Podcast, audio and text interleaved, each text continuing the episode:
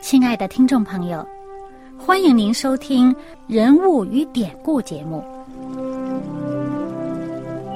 欢迎收听《人物与典故》。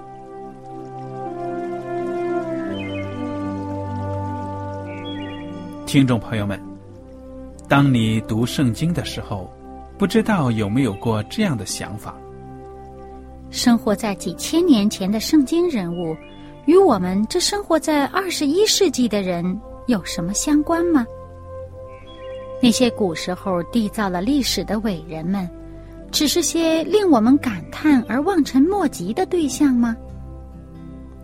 那些败坏了品德的小人和有负圣托的失败者，难道只是为了让我们嗤之以鼻吗？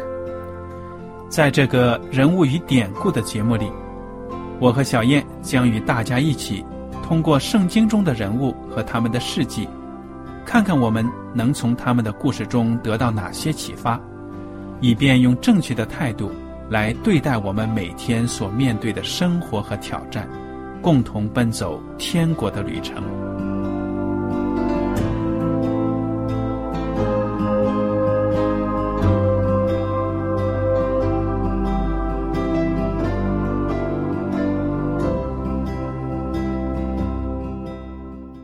听众朋友们，你们好，我是艾德，我是小燕，很高兴呢，又能跟大家坐在一起来研究圣经当中的人物和典故。我们上一讲呢，已经学习完了出埃及记二十章的，可以说是前半部分。嗯。那么我们着重学习呢，就是上帝给我们的十条诫命。嗯。这十条诫命呢，这个我们已经逐条分析过了。那么，究竟这个主耶稣有什么话说呢？在马太福音二十二章三十七到四十节，耶稣是这么说的：“他说。”你要尽心、尽性、尽意爱主你的上帝，这是诫命中的第一，且是最大的。其次也相仿，就是要爱人如己。这两条诫命是律法和先知一切道理的总纲。嗯哼。所以耶稣基督呢，用一句话就把十条诫命给他的中心意义呢总结出来了。嗯，对。那么。究竟这个呃十条诫命里面哪一条最大？曾经有人质疑耶稣的看法，那么于是呢，耶稣呢就总结出这么一个两条总纲。其实再总结出一个字，就是爱。嗯，很好。爱呢，就是我们上帝的品格，他的本性本质。而且呢，他造这个世界就是以这个爱为基础的。所以，他也期望着我们呢，也有这个爱。好了，十条诫命颁布完了，那么当时百姓在这山下呢，其实他们也听到这个洪亮的声音了，对不对呀？嗯。上帝讲话的声音，他们也知道。第十八节，众百姓见雷轰、闪电、脚声，山上冒烟，就都发战，远远的站立，对摩西说：“求你和我们说话，我们必听；不要上帝和我们说话。”恐怕我们死亡。摩西对百姓说：“不要惧怕，因为上帝降临是要试验你们，叫你们时常敬畏他，不致犯罪。”于是百姓远远的站立，摩西就挨近上帝所在的幽暗之中。嗯，这个幽暗呢，是因为什么呢？因为上帝是非常光明、非常亮的。如果不拿着幽暗遮着，这人是没有办法靠近的，肯定就被这个光杀了。嗯哼，所以我就在想啊，也许上帝他的荣耀、他的容量呢，那种光耀的程度呢，就好像原子弹一样，对不对呀？嗯。那据说原子弹爆炸，有的人因为看见了亮光了，眼睛都眼球都烧化了，都有。后来呢，说是这个广岛呢很惨，说那个原子弹辐射过来，那个人身上的皮子就像蜡一样，嗯，都烧坏了。对了，嗯，所以我想到那个上帝他的荣耀呢，来到跟前，那么不是属于他的人呢，不是上帝允许接近他的人呢，肯定是承受不了这种嗯荣耀光明的。嗯，好了，这是我的猜测了。我们来看看这个第二十二条开始。是有关祭坛的条例。耶和华对摩西说：“你要向以色列人这样说：你们自己看见我从天上和你们说话了，你们不可做什么神像与我相配，不可为自己做金银的神像。你要为我筑土坛，在上面以牛羊献为燔祭和平安祭。凡记下我名的地方，我必到那里赐福给你。你若为我筑一座石坛，不可用凿成的石头，因你在上头一动家具，就把。”坛污秽了，你上我的坛不可用台阶，免得露出你的下体来。那么这个祭坛呢，它是很神圣的，嗯，所以上帝对这个建造啊，还有这个人的穿着，这个祭司什么都是有要求，不经雕琢。对了，啊，看上去好像很朴实，好像很简陋，但是呢，如果经过雕琢呢，人呢就会炫耀自己的本事。嗯哼。那么上帝说：“你不要炫耀你自己的本事。”对了，在这里要彰显的是我的救恩。对了，所以这就是这个第二第二条诫命讲的。对了，当然了，这个祭坛的条例呢，现在看来就是祭祀的旧约的法律了，对不对呀？嗯嗯。所以我们现在进入教会里面呢，其实没有祭坛用来杀牛献羊的了。嗯。因为耶稣基督呢，就是上帝的羔羊。为我们赎罪了。嗯，实际上，他这个精神就是这个第二条诫命的精神。嗯，虽然条文我们不用去去，那么现在不用再去呃讲究这个了。对了，好了，我们接下来呢，看看这个第二十一章开始，我们选择性的看看上帝颁布给人的这种民事和刑事的法律。那么在当时呢，我们看看。这些法律里面呢，都透露着上帝对人的爱。你要我们呢，用爱心去对别人。嗯，对。有一些呢，已经离我们的时代很远了，但是其中的原则呢，是非常的有意义的。嗯。那么接下来可以说，从二十一章一直到后面的二十几章呢，中间都有很多很多的律法。比如说到这个二十三章结束，都是讲到这个一些民事法律啊，在民间发生纠纷了怎么处置？如果有刑事流血杀人的案件怎么处置？上帝都给了指示。嗯，这个在后面的这个《生命记》里面也会再次强调，《立位记》当中也有一些，《生命记》都有。嗯，《生命记》这本书呢，顾顾名思义就是重申诫命的意思。嗯，好，我们就看看这个第二十一章开始。大家打开《出埃及记》第二十一章。嗯，先讲到这个奴隶。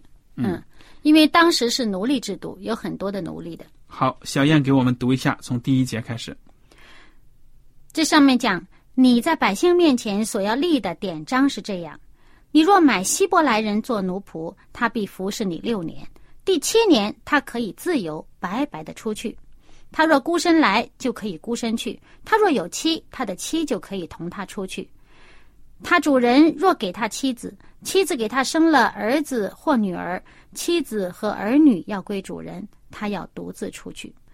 倘或奴仆明说：“我爱我的主人和我的妻子儿女，不愿意自由出去。”他的主人就要带他到审判官那里，又要带他到门前，靠着门框，用锥子穿他的耳朵，他就永远服侍主人。人若卖女儿做婢女，婢女不可像男仆那样出去。主人选定她归自己，若不喜欢她，就要许她赎身。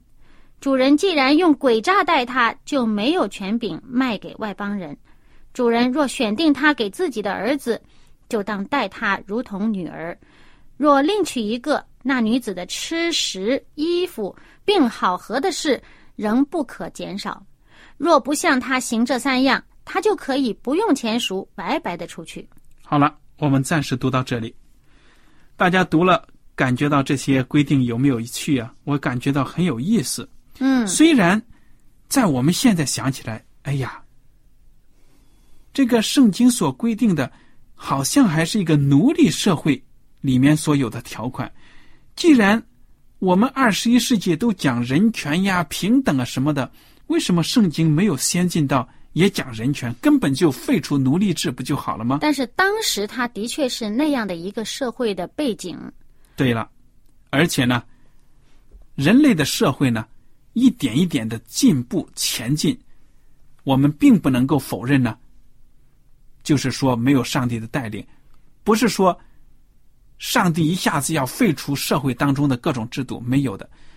自从人类犯了罪之后呢，这个社会的不平等都是人造成的，罪恶造成的。对，那么不同的境况呢，造成人去别人家做仆人，这些呢都是集成的事实。嗯但是呢，从上帝对他们的权利的维护，嗯就看得出呢，上帝是爱每一个人的。嗯，而且呢，在这个现在之所以没有了这个奴隶制，也是在上帝的带领下，使得一些英勇之士用了很长很长的时间，是奋斗出来的，废除这个奴隶制。对了，那些都是信主的人。对了，并不能否定呢，上帝在带领我们人类的社会。嗯，那么我们就看现在先回到这个圣经里面讲啊，它上面讲这个一开始讲奴隶服侍六年，第七年就要让他自由。哇，这里有没有想到安息日？这个是安息年了，对这个仆人来说是安息年。对，而且你想想，我们现在当人败坏、不敬畏上帝的时候，他把你当奴隶呢，恨不得一辈子。奴役你生是我家的人，死是我家的鬼。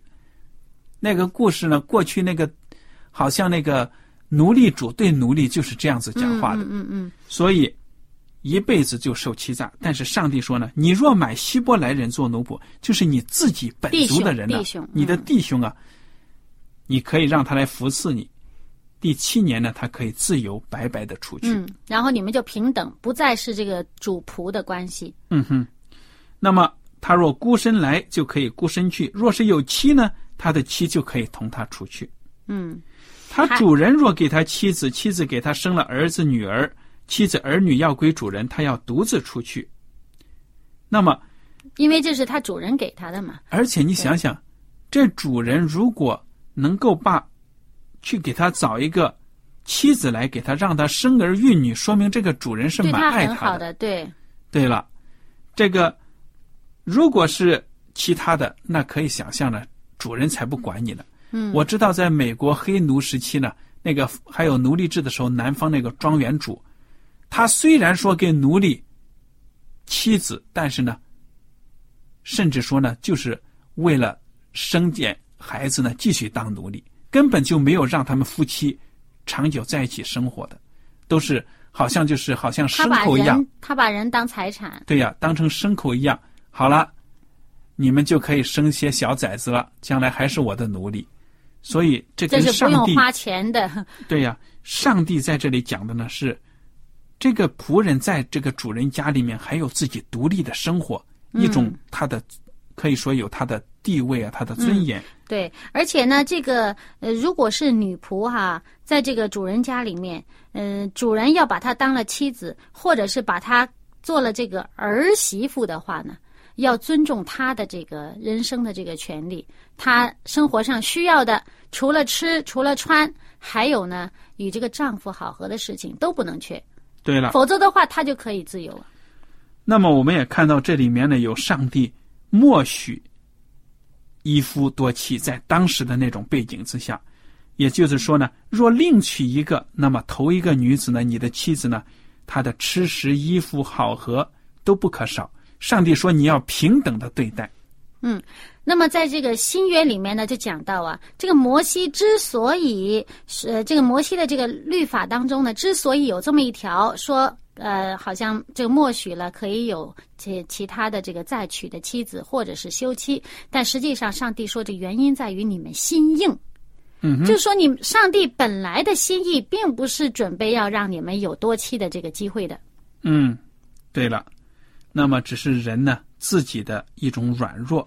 嗯，哎，我既然有这在这里呢，个也就嗯嗯，我在这里呢要要提一点，就是说，在二十一章第五节提到说，倘若仆奴仆明说，我爱我的主人和我的妻子儿女，我不愿意自由出去，那么主人把他带到官面前或者带到上帝的面前呢，就要在他耳朵上穿洞。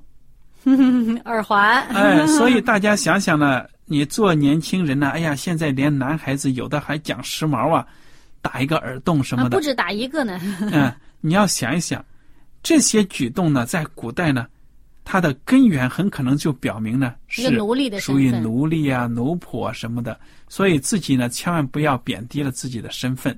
嗯，要去做一个什么样的奴仆了，对不对呀？嗯嗯这只是一种大家可以引申一下，想象一下。好了，我们看到呢，上帝是爱每一个人的。接下来我们看看这个惩罚暴行的条例，第十二节：打人以致打死的，必要把他致死。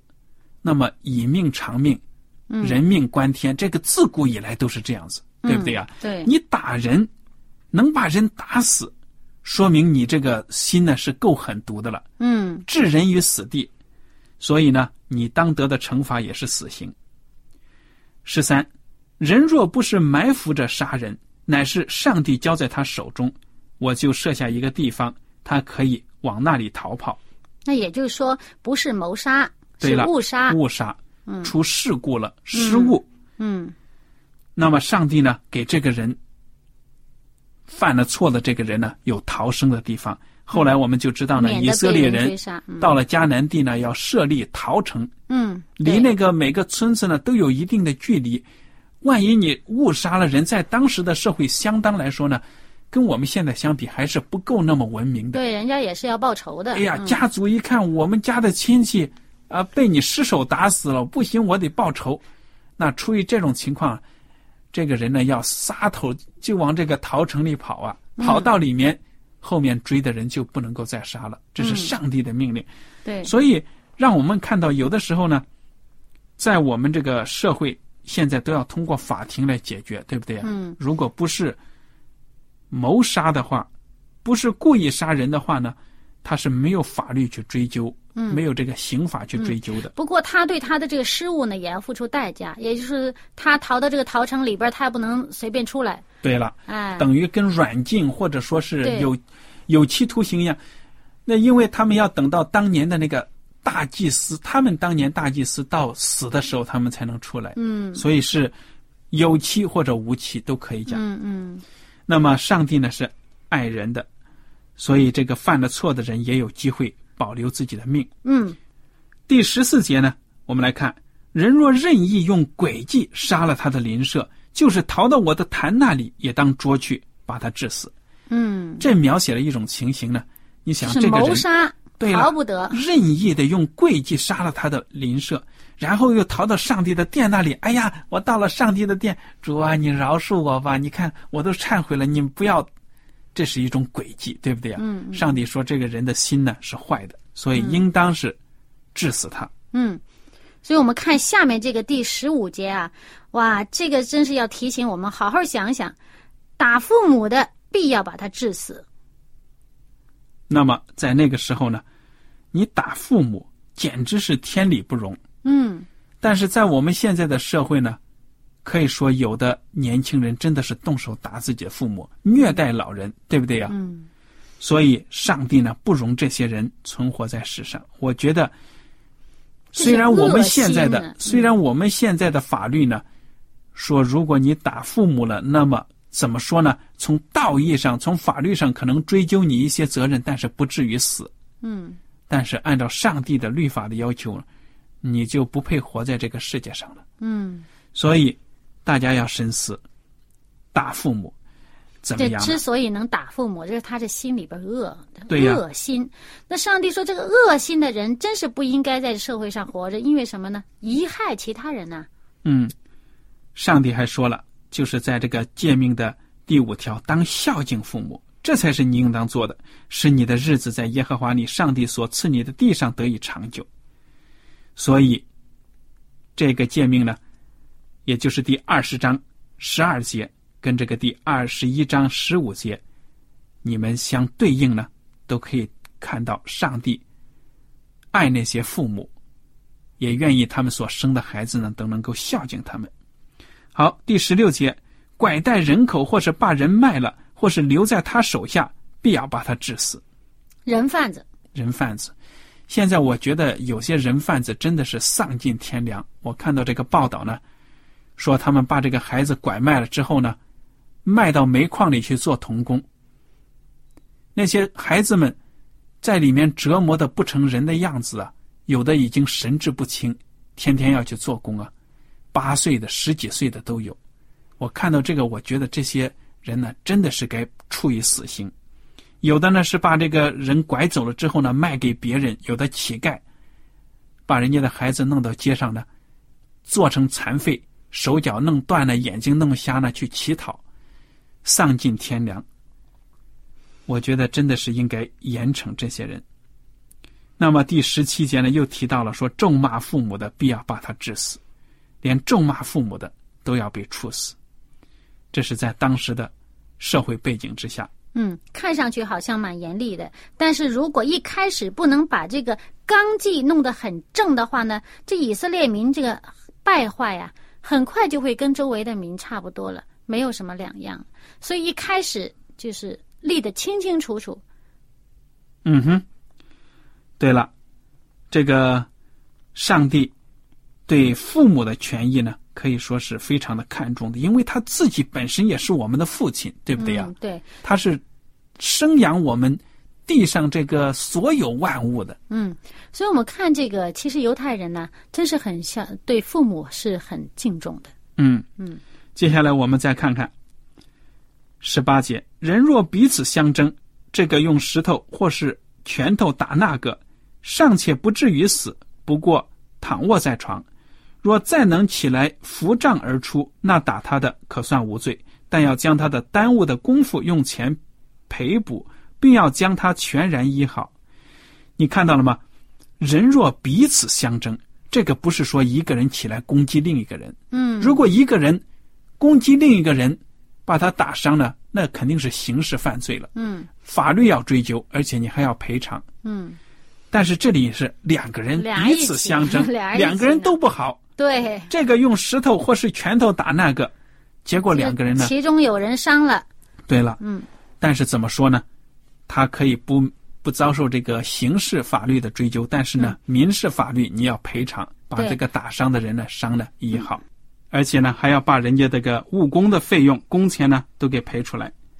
那么好呢，我们来看看这个第二十三节。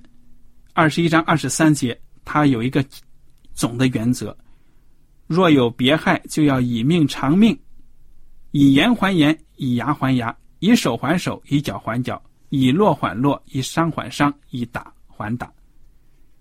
这个原则呢，在旧约里面是这样子的。为什么这样讲呢？